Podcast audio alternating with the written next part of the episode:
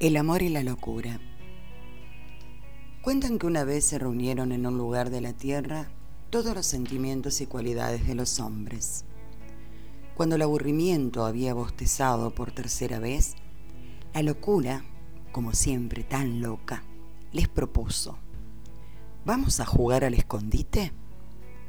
La intriga levantó la ceja intrigada y la curiosidad, sin poder contenerse, preguntó, al escondite.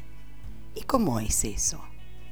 Es un juego, explicó la locura, en el que yo me tapo la cara y comienzo a contar desde uno hasta un millón, mientras ustedes se esconden.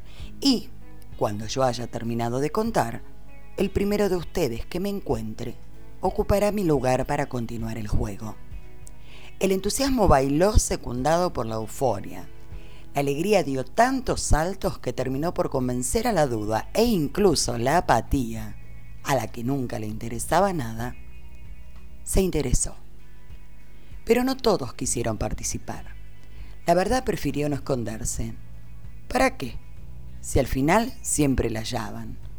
La soberbia opinó que era un juego tonto. En el fondo, lo que le molestaba era que la idea no se le hubiera ocurrido a ella y la cobardía prefirió no arriesgarse. Uno, dos, tres. Comenzó a contar la locura. La primera en esconderse fue la pereza, que como siempre se dejó caer tras la primera piedra del camino. La envidia se escondió tras las sombras del triunfo, que con su propio esfuerzo había logrado subir a la copa del árbol más alto. La generosidad la generosidad casi no alcanzaba a esconderse. Cada sitio que hallaba le parecía maravilloso para alguno de sus amigos. Un lago cristalino, ideal para la belleza.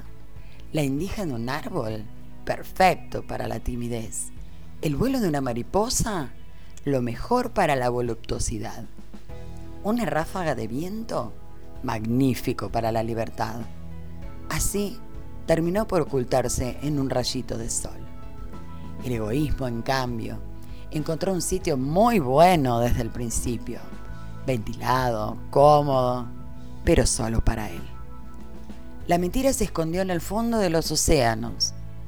Mentira, en realidad se escondió detrás del arco iris, y la pasión y el deseo en el centro de los volcanes. El olvido, se me olvidó dónde se escondió pero no es lo importante.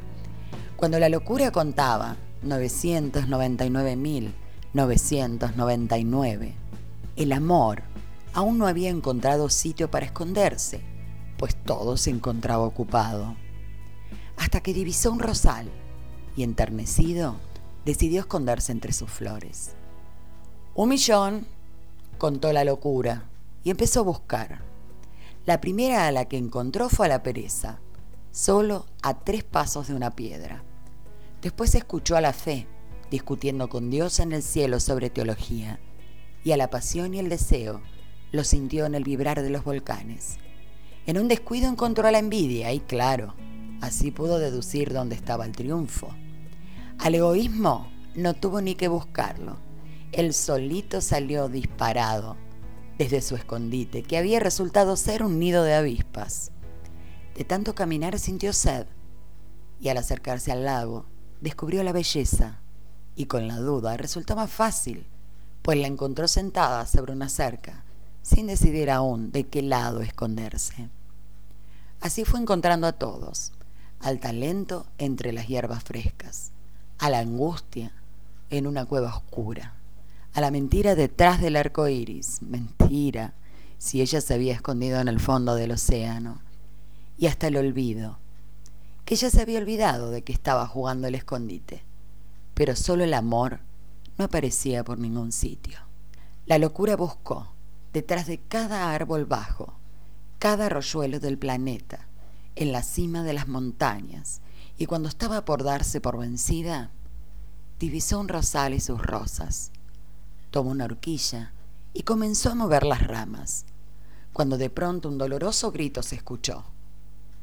Las espinas habían herido los ojos del amor. La locura No sabía qué hacer para disculparse. Lloró, rogó, pidió perdón, imploró y hasta prometió ser su lazarillo. Desde entonces, desde que por primera vez se jugó al escondite en la tierra, el amor es ciego y la locura siempre lo acompaña. Mario Benedetti